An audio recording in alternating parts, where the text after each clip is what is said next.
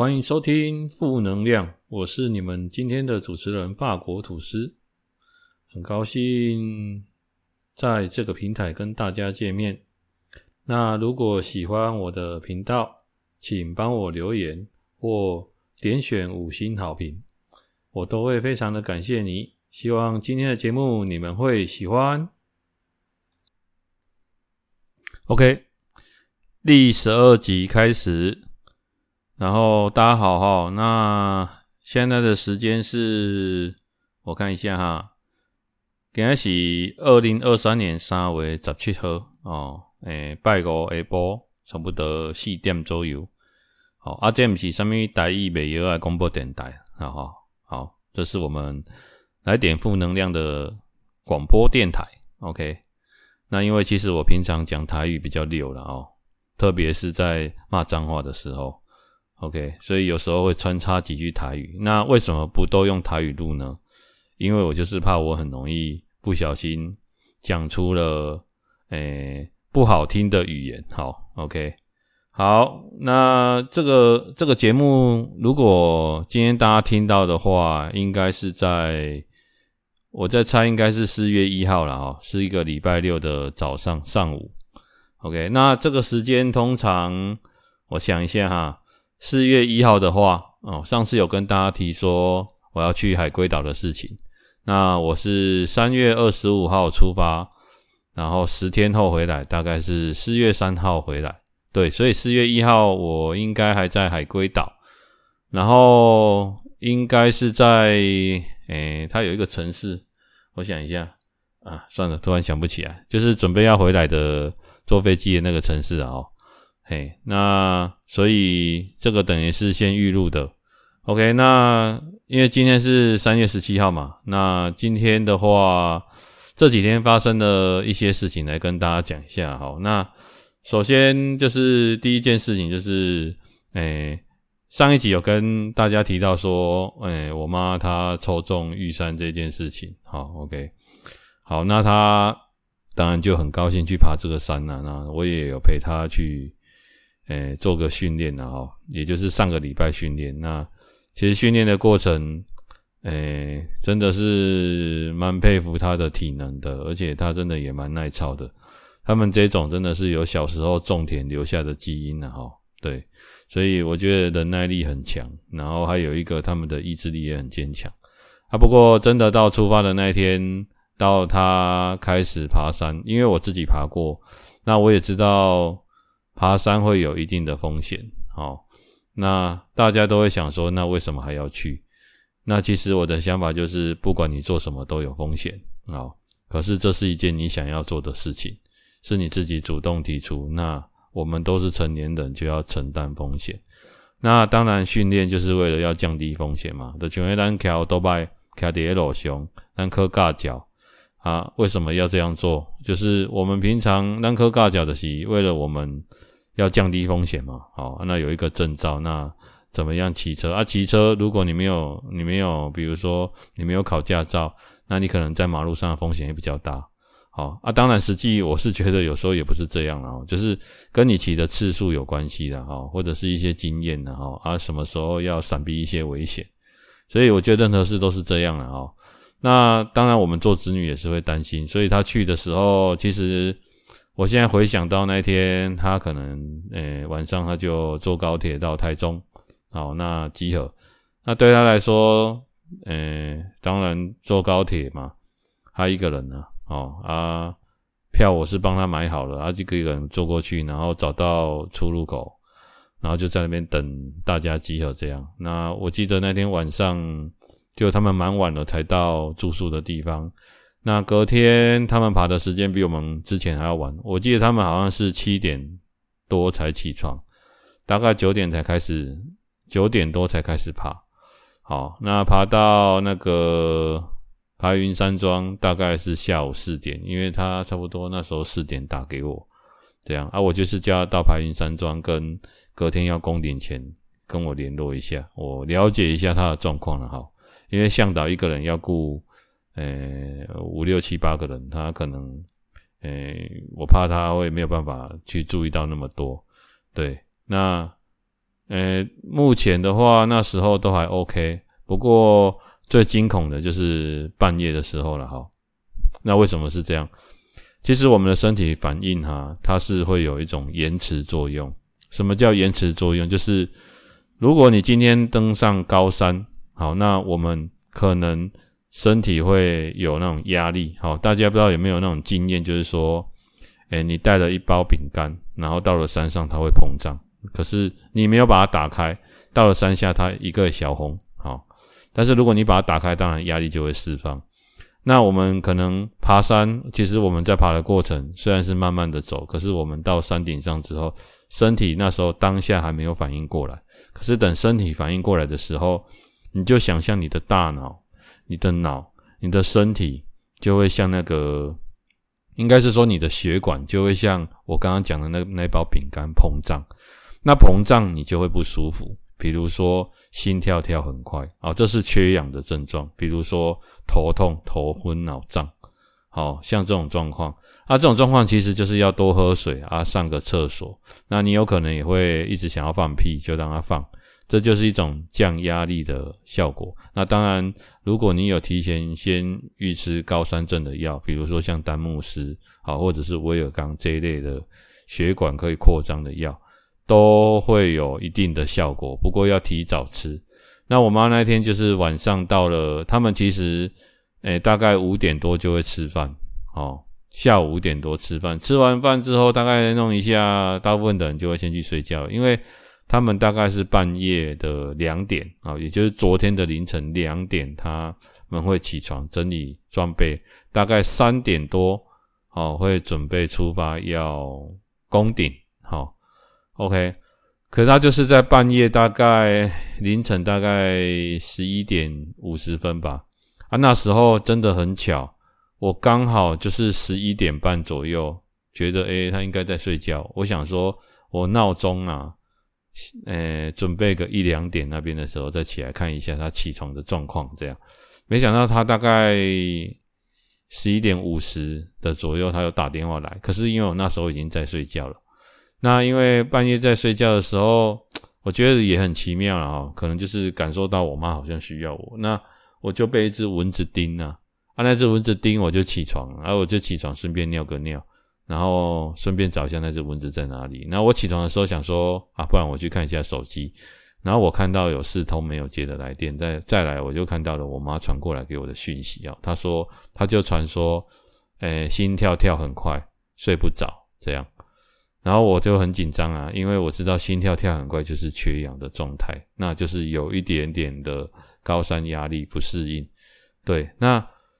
我就赶快打给他，然后了解一下他的情况。那当然，我打给他的时候，他说他已经好很多了。好，那为什么心跳会跳很快？就是因为山上的氧气比较少。那如果我们以正常的呼吸来说，我们一吸一吐的话，其实。因为吸进去的氧气，假设它只剩下，平常你在吸，它只有剩下七十帕，那你等于是要吸一口再多一点点才会吸满氧气。可是如果你吸太快，又会过度换气。那其实最大最大的重点就是我们常常在讲的，叫做你要深呼吸。什么叫深呼吸？就是你吸，你们现在大家尝试吸一口气，我们吸进去，然后当你吸进去的时候，然后你让你先不要急着吐气。而是让它在你的身体，你就闭气大概三到五秒钟之后，然后你再慢慢的把它吐出来，慢吐这样，这样，然后这个动作你大概做十次左右，大概一分钟，你就会很明显的改善。那其实这个动作的原理就是让我们的氧气能够在身体里面好停留一段时间，让它有作用，让我们的心心血管感受到氧气在身体的流动。然后再把二氧化碳慢慢吐出来，OK。可是我一般我们如果感受到缺氧，就像你觉得你快要呼吸不到空气，你会用很快的方式吸吐、吸吐、吸吐、吸吐，对不对？可是你你越吸吸吐越快的话，其实氧气根本就还没有来得及到身体里面，你，就把它吐出来，其实对身体是没有效果的，而且会有缺氧的状态会越来越严重。那除了之外，他就说他有吃了止痛药，好，那我就问他说。诶、欸，啊，你从七点到现在刚好困了，好，他说有，哦，好险，他说有有睡了一下，我说那你现在精神状况还好吗？然后他就是跟我说，哎，他觉得现在目前这样还可以。好，那我就说，那你等一下，你们因为你们整理一下东西，好，那就准备要出发。那大家注意一下他起床的时间。我那时候打给他的时候是一点半，其实他应该没有在休息的，没有再继续睡觉了。好，他们大概凌晨三点开始出发，然后我收到他的电话的时候，诶，其实登玉山最后这五百公尺，你们想象是往上爬五百公尺，可是它虽然是只有五百公尺。高度只有五百公尺，可是它是要有诶、类似像我们闪电状的方式绕来绕去，然后垂直往上爬。这五百公尺可能正常的人大概要走两个小时。好，你可以想象五百公尺竟然要走两个小时。那一般的话都是二点五个小时啊，有的人会走三个小时。所以大概走到上面，我记得我妈打电话给我的时间是六点十五分，因为中间我不敢打给她。好，那因为刚刚就是凌晨的时候一点多有发生这个状况，所以从那一刻开始，我那天晚上几乎都没有办法睡觉，因为我眼睛闭上，我就在想说，他会不会怕他会会不会有出什么状况？然后万一是说，如果他打给我，因为我没有接到，因为我们都会习惯说，其实攻顶的时候就是报一个喜讯，哈，对，那我是想说。就是因为我也是他的家人，那如果他可以那时候可以诶、打个电话来，那我跟他一起体体会那个喜悦，我觉得那是一种就是一辈子你用钱都是买不到的经验的哦。对啊，我就在那边等啊，我自己闹钟设在五点啊，五点，结果我躺着躺着，其实我也没睡好，好几乎没睡着，中间有稍微稍微稍微小眯一下，这样就觉得很累，然后睡睡着，可是五点我闹钟响之后我就没有再睡。那我想说，哎，怎么还没到啊？一直等等等等等等，等到六点十五，他才打来。然后打来，他就跟我说，他他就是觉得他哦，终于完成了这样啊，而且上面很冷，零下只有负零下四度，好，零下四度的状态。那大家要知道，在山上你要拿你要打手机拿出来打，首先你要先把你的手套脱掉啊，OK，所以是很冷的状态了啊。那我就大概跟他讲了一下哦，啊，等一下你下山要更小心，为什么？因为你上山的时候是黑的，乌漆嘛黑的，因为天还没有亮。可是你下山是天亮，那因为这个最后五百公尺的裸露感很大，裸露感就是你会很像你站在悬崖边的感觉，往下看，你会觉得说你刚刚怎么上来的？可是你下去的时候其实是，诶，能打一共黑的卡楼，就是脚走的地方，其实很不好走。好，卡楼伯赫。那有的人，我我简单讲啊，就是说，如果说你今天是平地，那你你过一座桥，你会觉得啊，过一座桥又没什么。可是你如果把这座桥，好放在两个大楼之间，你找五十层楼的大楼之间做一座桥，你在走这个桥的时候，即便你平常，哎，在平地上你走过千百次，可是当在这么高的地方你走，你一定会害怕。那人害怕就会很容易有一些状况。OK，都类似这样，那就是裸露感。你会觉得你看得到那个悬崖啊，如果下去的话，你就谢谢再联络了哈。那明年、明年下辈子再来了这样。那我就跟他说，下去的时候特别小心了哈。不过是这样啦，其实我跟大家讲一件事，就是在我的经验里面，一般来说怕死的人哦，在登山的过程，他比较不会出什么意外。好，这么说，因为他怕死，所以他听得进别人讲的话。因为他怕死，他会特别的小心。因为他怕死，他会把他的专注力整个放在自己的跟他所有的动作身上。好，就像，诶、我妈半夜在调呼吸的时候，因为那时候她有感觉到说，她这辈子没有心跳跳那么快，所以她在调呼吸的时候，她很专注在她的呼吸。好，大概是这样啊。啊，所以就很平很平安的下来了啦，哈。那下来到山屋的时候，我记得他打给我的时候好像是七点四十五分左右啊，所以你看他从凌晨一点半起来，然后到山屋已经是七点十五，所以他已经爬了六个小时了。好啊，当然中间有是三点才开始走了啊，所以这样算一下，好，他等于是六个小时还没有都没有睡觉了哦。好，OK，那你再去想哦。诶、我弟再来再收到他的电话的时候是下午四点。好，那从等于是说他从凌晨一点半起床，三点出发爬山，到下午四点才到他的登山口的入口，抵达平地。哦，这样，所以他整个已经超过十二个小时没有睡觉。然后这等于是你这样算起来大概十五个小时左右，那里面有十二个小时都在爬山，所以我又跟他说，第二天虽然比较不会那么喘，但是第二天是精神上跟意志力上的考验啊，因为你睡眠不足。啊，其实我也觉得很奇怪了哈，就是爬山为什么都要就是搞得第二天这么累？就是可是因为它中间就没有可以让你有睡觉的地方，而且其实我后来想一想啊，我跟我妈说说，其实我觉得很关键就是你住宿的地方，因为一般来说我们登百岳住宿的地方都不会超过三千，然后隔天攻顶可能在三千三、三千四，攻完顶之后就赶快就下来到在两千八。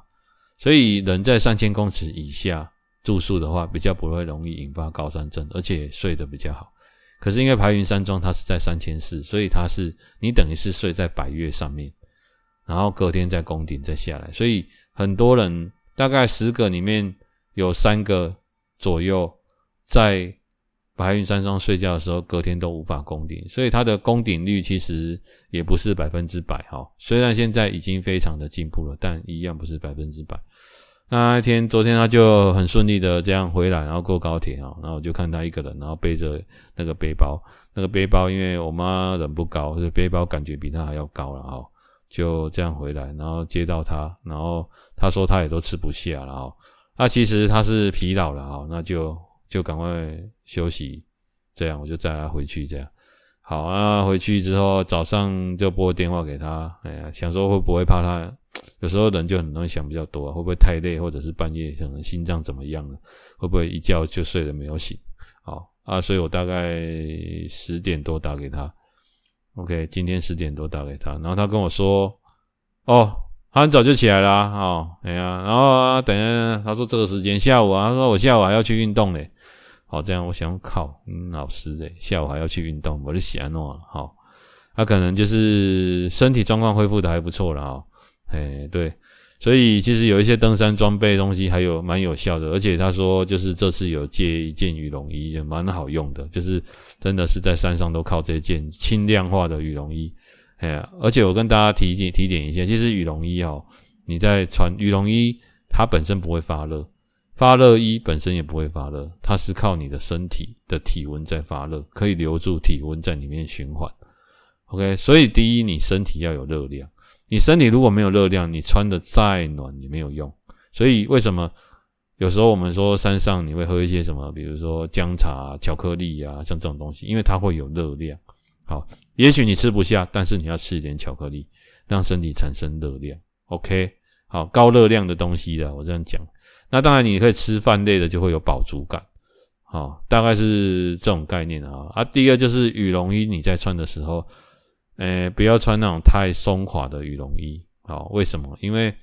羽绒衣如果可以越贴近你，当然不要太紧了，但是如果越贴你的身体，它会保热、保温效果越好，而且会发热，好，那种感觉，那你就比较不会那么冷。再来就是头部保暖跟耳朵保暖做好。我其实觉得这样就基本上就蛮强的了啦哈，只要下雪我是不敢讲了，可是如果你是大概零度上下，我觉得一基本上都可以了哈。哎呀，所以他就这样很顺利回来了哈，所以不是只有他昨天睡不好了哈，是我也睡不好了。对，OK，所以我妈这个也算是替他自己圆梦了哈。那我其实自己也蛮开心的了哈，因为也算是除了他圆梦。等于是他圆梦，我也是帮家人圆梦，所以我昨天自己就在脸书发了一篇呃自己的心得，好啊，因为我也很久没发文了啊，因为觉得说就低调一点，好，可是昨天真的是太感人了，所以我就有一些心得，那我也在这边可能念给大家听，好，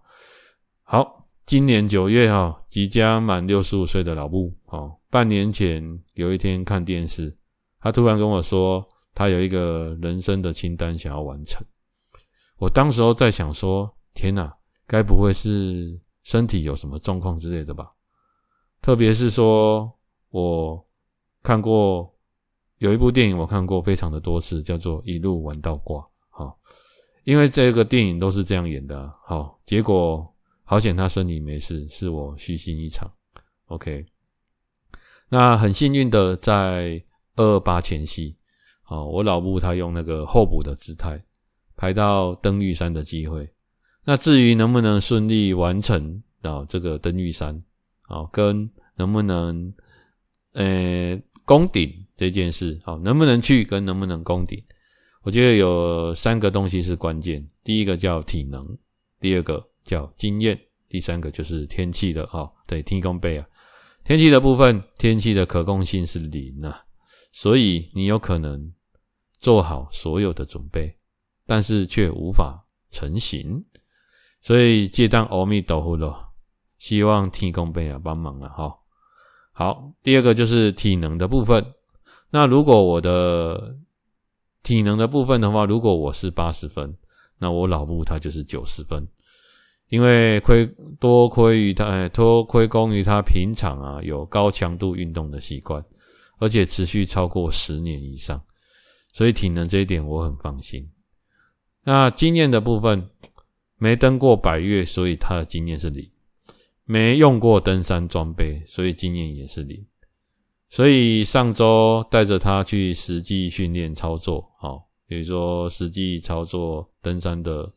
诶、流程跟诶、登山装备，好，秉持着山下越辛苦，山上越轻松的训练方式，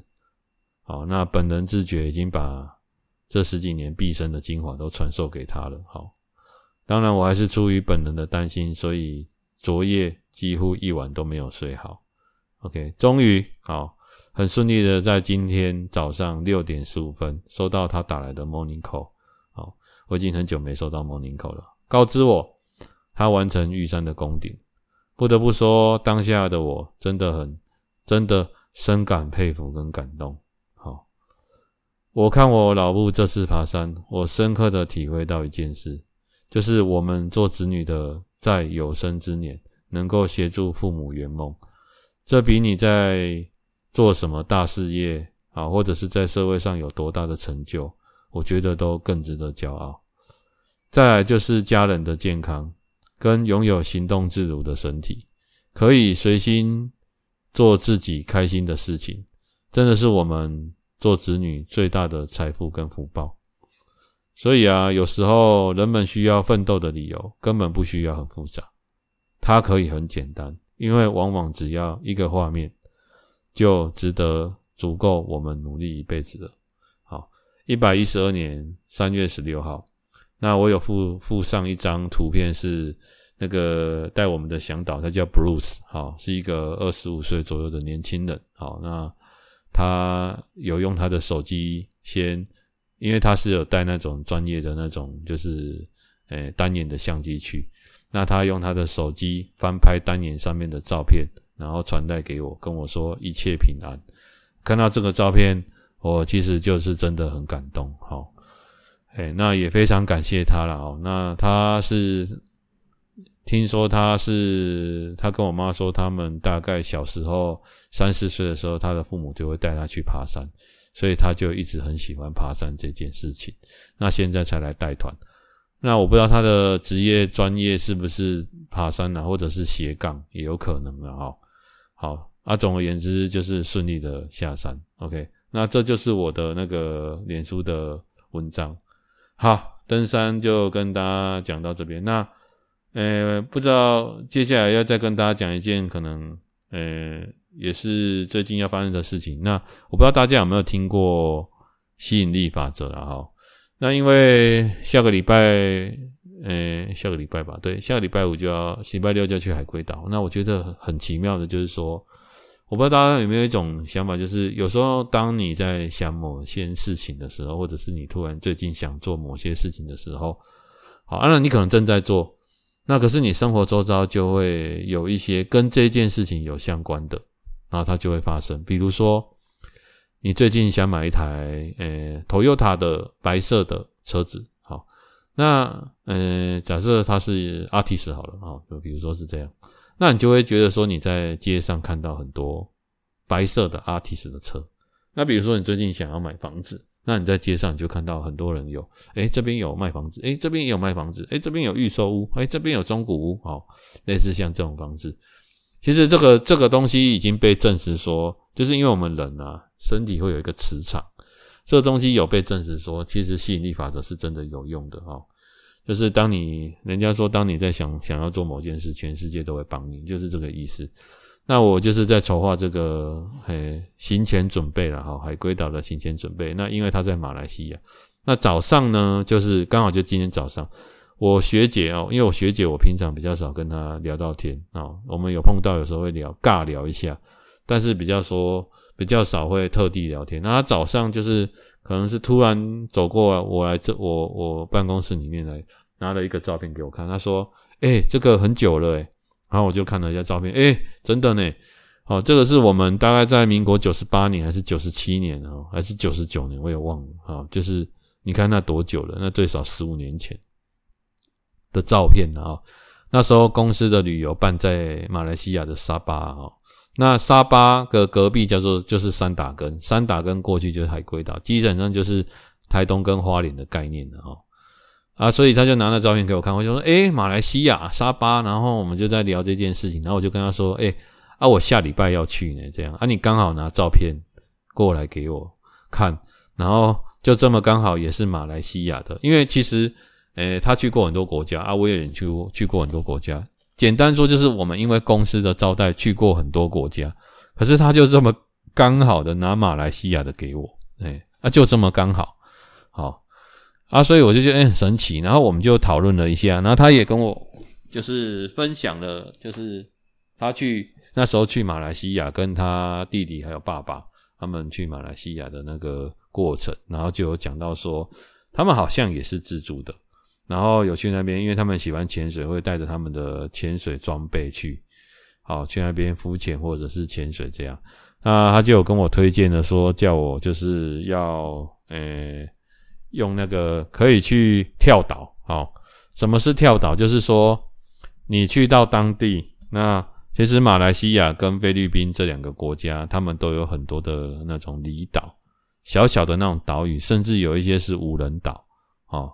那就是他就是建议我说，诶，我们可以去那边包船坐过去那边，那。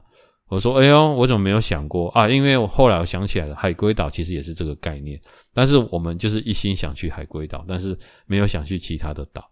那他们有那种，就是你可能在那种，比如说渔港边，就会有人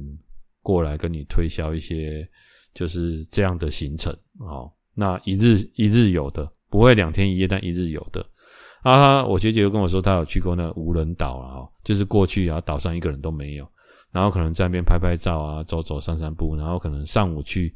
可能下午大概两三点就会回来。好，因为一般哈，我们在海边的话，如果你是离岛，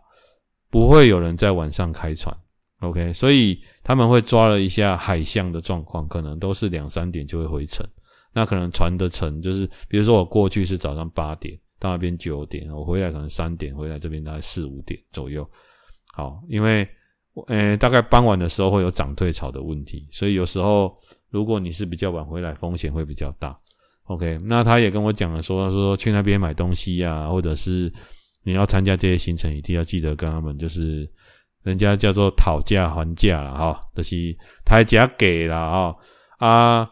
就是如果人家帮你安排啦，当然我知道有的人没有那么坏啦，啊，他就跟我说，就是在用钱的部分，可能就是说要小心一点，因为你是观光客，然后可能就是人家你你跟他买这个行程，那他们这些带你过去的，有的他并不是旅行社，他可能是他自己的一些一个一台一些船，他想要赚一些外快之类的。哎，啊，我是不知道，我也还没有去啦。啊，他跟我说，就是叫我可能去之前先付二分之一过去，回来再付他二分之一，不然如果他给你丢在那边要怎么办之类的。哎呀，啊，我就觉得哎，好神奇哦。那刚好就是讲到这个，那我我马上就回来问了一下，那时候帮我安排海龟岛的那个陈大哥啊，哦，那他问他一下说有没有推荐的离岛，因为其实我也会安全考量啊，哦，因为其实我的人是这样，就是我去。比如说我去一个国家，我都有一个目的要做，做完那个目的重点做完之后，其他的行程来说对我就是放松的行程，我就会随心所欲，我不一定要去什么地方，所以我并没有去想到跳岛的事情。诶，我我不是那种就是那种就是没讲加个爸，加个爸一嘴功哦，我这几天我一定要玩到一个就是让自己很满啊，然后什么都要玩到。我跟大家讲一件事，就是。即便你现在在住在台湾呐，你尽量领金没胜，你马不可能证明能胜点。好，那最重要的是你要怎样讲？你想要什么？那你先去做那件事情。你想要什么比较重要？就像我们读很多书，而且读啊贼，可是最后的重点就是你到底是要走哪一个方向？你知道自己要做什么吗？好，我觉得这个比较重要。那做完这件事，其他的东西，其实在那边放松、放空，或者是享受一样，享受一下不同的人文风情，吃一下美食，悠悠哉哉的，悠悠哉哉的那边散散步。我觉得这个比较适合我啊。好，啊，这是我的安排方式。那当然，我以前也有参加过那种，就是我觉得他就是很忙很赶啊，几点要做什么，几点要做什么，好像这个东西没用到不行，那个东西没用到不行，然后几点我们已经一定要进去，然后怎么样？哎呀，我觉得这样很很辛苦了哦，就是我我不太喜欢这样，我比较喜欢就是大概是，呃，把重点做一做，其他的自由安排。好啊，欢喜送的喝有达到放松的效果，好让自己清静一段时间，哎，这种效果是最好的。好，那说到刚刚这个，就是呃，可能知道自己要做什么这件事，就是因为这个礼拜刚好有跟一个朋友就是工作上了哈，那我去。诶，跟他去签约了哈。那这是一个我朋友的，算是我朋友的朋友。那我们其实以前没有那么熟。那这是一个小女生，那她年纪应该差不多小我十岁左右吧。哎呀，她都蛮蛮安静的。那因为之前工作的关系，有协助她办理非常多次的那个出险哈。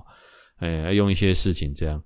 然后当然我都是协助她啦。那因为协助她本身就是。这是这边几年啊，哦，对，呃，阿其实还有些我不是很介意这要不要刚好这边几年，我是觉得说工作有些工作就他的使命，不是什么东西都是一定会赚钱或一定需要赚钱的，哎呀，然后就是这样，然后我们就在那边聊天了哈，那他就是他的工作属性有一点像我们在讲的那种社畜啊，哦，我不知道大家知不知道社畜，社畜就是。哦，我白天九点上班，下午五点下班，周休二日，你叫我加班不要，好，我就是这样。那偶尔加班可以勉强，好，我就做好自己的事情，然后下班我就自己的时间。那我大概就是也没什么生平，没什么大志，也没有想要说多有钱，或者是呃多想要，比如说呃在这间公司做到多大啊。如果这个公司不喜欢我，混不下去，我就换一个工作啊，做什么都好。社畜的概念有点，有点是这样哈，哎，就是我们也可以说它就是平淡无奇的哈，可以这样说。可是我觉得那个还好啦，每个人的选择，你知道自己选择是什么就好了，那你就是为你的选择负责。啊，我干嘛叹三万块五万块，干嘛会塞？那你就这样就好了。好，那如果我今天家里没有什么负担，好，如果我了，那。或者是我老爸老妈很有钱啊，不需要我照顾，不需要我养，哦，那我觉得我有可能就是不会让自己压力这么大，好啊，当然就是每一种人一种命嘛，啊，我讲一个概念大家就懂了啦，就像今天我不用去西班牙工作哦，那我就不用学西班牙语啊，我干嘛没事在台湾学西班牙语，我就讲国语台语就好了，懂大大家懂这个概念吗？哎。就是啊，我的生平无大志，宝宝贝，我用不到嘛，哦，那这个就跟说啊，我用不到这些资源，那我何必嘞？哦，那不过因为那天聊天蛮，我们就在处理案件，那呃，我想之前有跟大家讲过了，就是有时候你在处理一件 case，好，大概用的时间就是你们约可能约一个半小时，可是你实际上处理这件 case 只用了十分钟就把它用好，剩下时间都在聊天呐。然后他就跟我，我们就聊到一样东西，说他最近要离职了。这样，我说啊，你要离职了？哎呀，然后他就说对啊，因为老板看他很不爽，然后他在那边待着不是很开心，然后同事都会围剿他，围剿他就是我觉得就是因为他反正上班下班不加班，没有什么太，因为他的人让你，他的人是很善良的人，可是他让你感觉就是他很酷啊，就是也不太爱讲话，其实他就是在那边不开心的啊。哎，然后他就说他要换，我说哦好啊，那那换了换了再说了，还是怎么样？这样，然后他就说，他就他就跟我聊说聊聊天，突然聊到一个东西，他说其实他哦就是想当个，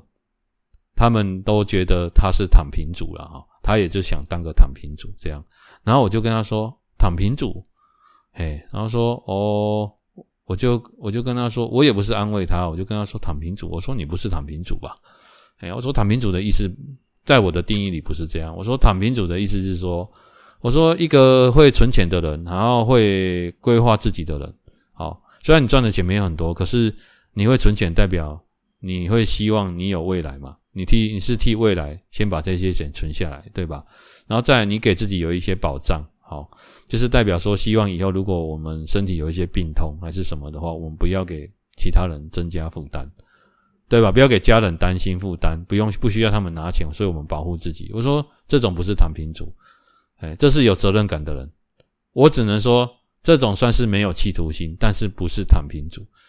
然后他就突然跟我说：“他说，哎，大哥，我真的觉得你很会安慰人。我本来心情很不好，我听你讲完之后，我想想，也好像是呢。”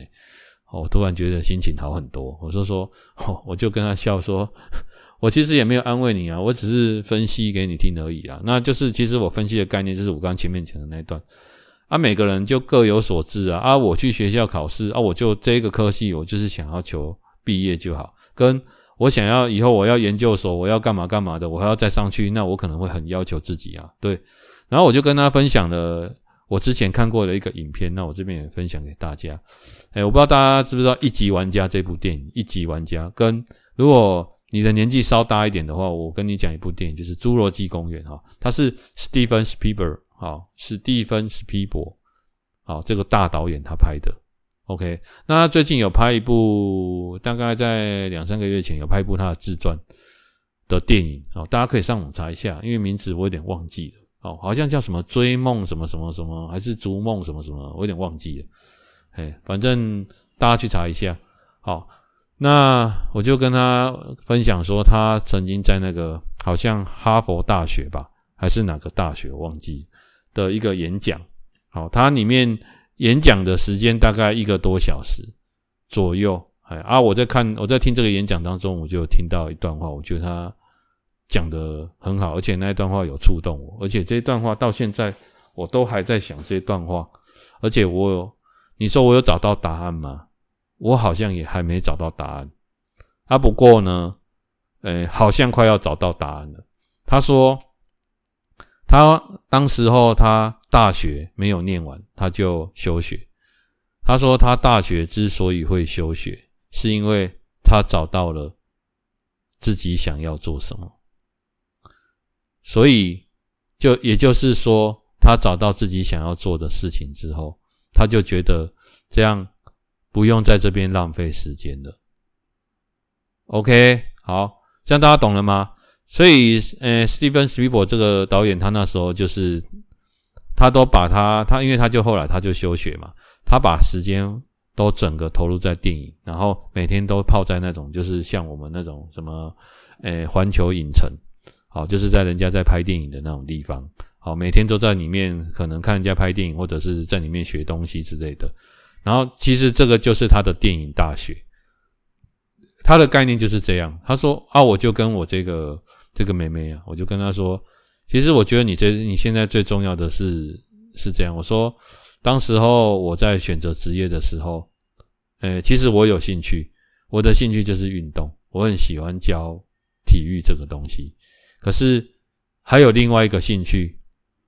呃，就是我想要赚钱这个兴趣。那我是人家说你找到你想要做什么，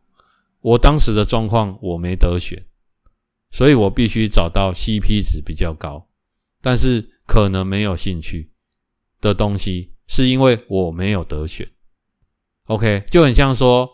以前的人在相亲一样，我相亲。我是先相亲结婚，再跟这个人谈恋爱，那是因为我没有得选，或者是以前的民俗风情就是必须得这样。那时候没有所谓的自由恋爱，OK？然后我就跟他说：“可是你跟我不一样啊！”我说：“你父母他们可以自给自足，OK？啊，你呢？你只要养活你自己，那也就是说，你有足够的本钱，你可以去寻找。”你想要做什么？我说你会上班，现在上班觉得很疲劳，觉得跟同事相处不舒服，或者是跟老板，是因为这个工作不是你喜欢做的，所以你不愿意用下班的时间，或者是不愿意在其他时间为他付出更多，那是因为你没有兴趣。我说，所以如果我我就跟他分享说，我以前很喜欢打球这件事。我说，我以前打球，然后我们出去比赛，我们出去比赛，我出我们出了社会出去比赛，或者是我以前在学校打球，学校有补助没有错，但是我们自己的一些装备我们要自己花钱买，还有。出去比赛拿到第一名，拿到冠军，他的奖金很少，几乎可以忽略。可是我们也是拼了命的在打，而且甚至有时候还会受伤。那我的意思就是说，为什么我们要冒着受伤的危险，而且没有任何奖金，几乎没有任何奖金跟报酬？你说为了学校荣耀吗？没有啊，也不是为了学校荣耀，是有一点点。但是我的我我要讲的意思是说。那个不是实质上的报酬，那个是精神层面上的报酬。所以我就跟他说：当你找到你的兴趣的时候，你会觉得你为他投入很多，你会投入很多的时间啊、人力、物力什么东西，但是你会获得很大的精神上的满足感。身体也许会很疲劳，可是精神上的满足感是很大的。我就跟他分享说：其实这个就是兴趣，所以。因为他大我，他小我十岁嘛，所以他还年轻。我就跟他说，所以你现在最重要的是去思考，去寻找你想要做的事。好，OK。那我就跟他讲说，就像后来我们聊聊聊到后面，我就跟他说，就像我现在在录这个 Podcast 一样。诶，我觉得这件事，好。这样自己跟自己对话，或者是生活上有一些新鲜的事情，我想要做个记录。然后，如果可能刚好有人在听，或者是有帮助到他们生活有启发，诶，那是附带的价值。可是这件事是我想要做的，我愿意花时间来做这件事。OK，那但是我有本业在做啊，所以我的意思是说，这件事没有报酬也没有关系，我是在享受做这件事。其实我曾经在工作。工作这段期间，做业务这段期间，我也有去学校教体育课。我发现我学校在教体育课，跟我以前全职在教体育，这个心境完全不一样。一个是你全职在教体育，你会有心理上的压力，因为你赚的钱不够，所以你吃不饱，你很难享受兴趣，而且家里的人也需要你这一份收入。OK，没有你这个收入是不行的。然后跟我现在的状态是生活比较稳定了，那诶也有存到一些呃钱这样的状态下，所以我再去教这个课，我在教的过程，我就觉得我很可以享受这个过程，我觉得那是完全不同的心境。我说，我就建议他说，如果你之后有找到，或者你正在找，你就记得先斜杠，然后再慢慢的转移，因为也有可能会误判这个是不是我的兴趣。或者是我想要做的事，因为不是大家都可以像史蒂芬·史皮博，或者是比尔·盖茨，或者是贾伯斯他们这种这么厉害的人，他们很早就可以找到自己想做的事情。其实，呃，我不知道大家如果有看一些伟人的传记，其实很多，呃，可能他赚的钱富可敌国的人，哈，他们早期在做某些事情，很多都不是为了想要赚钱，而是他们做这件事。对他们也很有精神上层面的帮助。诶，我就曾经看过一部电影，他是在讲那个好神拖。好，我不知道大家知不知道好神拖，以前很流行的。诶，就是因为诶，美国的家庭主妇他们的拖把都是拖完，然后要用手下去拧拧那个水，好，或者是用脚下去踩。那有时候会不是大家的家庭都是家家里的地板都是很平滑的，有时候会扫到一些脏东西，然后会被手手会被。拖把里面的玻璃什么碎片割到，嘿，而且那些拖把很重，然后他就去改良这个拖把，变成说你不用碰到拖把的那个沾水的地方，就可以把它拧干，好，然后拖把又把它轻量化，然后他就是因为这样开始做这个动作，然后去募资，然后结果他帮他的一开始的目的是想要帮助自己，他后来觉得诶，这个可以帮助到别人，然后再开始在购物台，然后后来。他就变成了很有名的一个专利，然后就开了一间公司，然后后来他就帮助很多就是再婚或者是二度就业的，不管女生啊、女性妇女，他们去协助他们去创业，然后做出了一个很大的事业。其实这个一开始也是他是为了要解决某个问题，或者是这是他生活上的困难，或者是这可能是哦某个东西是他有兴趣的东西。好，那像有有一个很有名的 YT 叫做老高和小茉莉，这个也是啊，他们本身都有呃，我记得老高他本身他好像在日本工作，然后他们也有一个正职的工作。这个他他是分享说他喜欢研究一些什么外星人呐、好啊什么什么量子力学啦、什么黑洞啊，像这些东西，然后还有一些古文明啊没有办法解释的东西呀、啊，嘿，好一些奇奇怪怪的物质啊，所以他就是把这些东西做成影片，然后去想说要怎么讲给大家听。那你说他一开始想要赚钱吗？我不知道。但是我觉得他就是对这些东西有兴趣，然后他分享出来。那有的人是透过影片，好，那有的人就是透过语言去跟大家讲这件事。像我就是透过语言。那我觉得生活上有一些东西都对我很有启发，我就是用这样的方式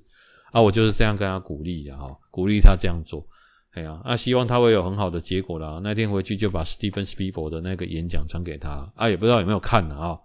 好，那。最近就是我发现蛮多人也都出国的啊，很多人都去日本啊，去韩国，哎，我觉得其实也不错了啊。那我也即将要出国了哈，所以这节目今天诶，目前也四十五分钟了啊。那最后跟大家分享一一个东西啊，就是诶，这个下次再跟大家讲之前诶有去钓鱼的诶有趣的事情啊。不过因为这礼拜有跟朋友。我之前都跟大家分享电影嘛，那最近有呃有两本书想要跟大家讲，因为就是之前出去讲课，那就是因为你去讲课，那你算是一个在公司应该是说小有小有一点点名气的人，那有些人都会很好奇你平常在做什么，那就有人来问我说，就是哎我不知道他们怎么找到我的啦，那但是可能就是查我的名字或者因为我的脸书就是一样的。名字跟我本人一样的名字，好，那我出去讲课，他们当然知道我是叫什么名字啊，就是曾查到我，然后就私讯我说，诶，请问你平常有没有看书，都有看什么书的习惯吗？这样。啊，我就跟他推荐了，诶，因为突然问，我也想不起来，好啊，但是我看过蛮多书的，好，那杂志也有在看，不过你要讲有一两本书，我真的觉得蛮不错的，好。那第一第一本书就是它叫做，它是奇美电子的前董事长叫许文龙，他写的叫做《林与无限大》，零就是 zero 零与零与无限大，好 limit 呃无限大，好就是 OK 这一部这这一本书非常的厚，那其实它主有一点像是前面前期是在讲他的一些。从小长大的过程，后期是在讲他的呃、公司的一些产业，可是他有讲到很多呃、做人处事的一些道理。那我在这边跟大家分享一个故事，就是许文龙他本身非常的嗯喜欢钓鱼，那他讲了一个叫钓鱼哲学。好，他说他去钓鱼的时候会用两个饵丢下去水里，一个有真的饵，一个饵是诶、用那种类似像我们的那种旱金。好下去搂的啊，那个饵掉到水里之后，假的饵就是含紧的那个饵，它就会掉到水里，真的饵还会勾在上面，然后鱼就会跑过来，因为那个含紧的关系，它就会跑过来。好，因为含紧在水里会化开，就会吸引鱼过来，然后鱼就会去吃吃吃，然后就会去咬那个真的饵，就会钓到鱼。他说：“你有两个饵，但是你只能钓一条鱼，为什么？就是他讲说做生意就是。”你要给人留余地，不要全部都想要赚，好，然后要让人家感觉你笨笨的，好，因为你如果让人家感觉你很厉害、很聪明，你什么都是稳赢的，人家会害怕跟你做生意。我觉得这一点跟做人处事很像，好，就是有些人他想要全部都保赢啦，跟没得保输的啊，好像这种人我们都会觉得很可怕，对。那这本书就除了这个以外，它还有第二个，就是说，诶、我真的很建议大家可以去看看，好，因为它对我后来的做人处事跟我的事业上很有帮助。还有一个就是，他说还有在讲另外一个，就是，诶、欸，第也是有关钓鱼的哲学啊。他有第二个理论，就是他说一群人去钓鱼啊，那如果一群人出去很开心，你约大家去钓鱼，然后去了现场之后，你顾你自己钓，没有去教大家怎么钓，结果你钓最多，大家都没有钓。回来的去的时候很开心，回来的时候会很安静。那你在车上讲太再多，你多会钓，都没有人要理你，因为那个回应不够。OK，因为大家都没钓到。可是如果你今天约一群人去钓鱼，那大家都不会钓，可是你去的现场，你花时间教大家怎么钓鱼，让大家都有钓到一些鱼。好，虽然你没有钓最多的，或者是你没有钓比平常那么多，可是因为大家都有钓到鱼。好，回来的时候就会很热闹，而且下次大家都会找你一起，还会再约你一起去钓鱼。OK，那这个其实这个跟做人做事也有关系，就是我们约人家做什么，有时候利益我们要共享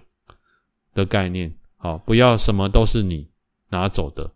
然后，所以我认为说，有时候在做生意或做人处事上，既得利益者，你要愿意牺牲一些你的可能是金钱啊，或者是时间啊，或者是各方面的一些东西。好，然后就是放掉这些东西，其实反而你会得到更多，而且得到的不一定是金钱，你会得到很多的满足感跟快乐，而且你可以帮助到更多的人，所以我推荐这一本书了哈。OK，那还有一本书比较博大精深，不过下次再跟大家推荐好了。是如果大家有记得再跟我讲，是《孙子兵法》哦。那《孙子兵法》有很多本，那我觉得这本《孙子兵法》是我觉得，诶。他是那个，哎、我想一下，叫华华什么去的哦？他叫做华山讲透孙子兵法哦。那他写的蛮浅显易懂的，也里面也蛮多做人处事的道理，我觉得也蛮推荐的。那因为他很博大精深的哈，所以这个可能留着之后有机会再跟大家分享。那这本书是我一个同学推荐的，哈。那有机会再跟大家讲。好，那因为时间的关系，哎，因为事后还要拜把它压缩放到 YT，所以也不能录太长。好，那今天就是大家听到时间是四月一号。那，呃，下次再录的话，应该会跟大家分享这个海龟岛的一些经验，跟我去马来西亚三打跟沙这些地方的一些旅游。好，那就留着下下回分，哎，下回分解，好，好不好？嘿，那如果大家觉得这个频道听起来很舒服，那请就是多多给我呃五颗星或者是留言，让更多人能够听到这个频道。好，感谢大家。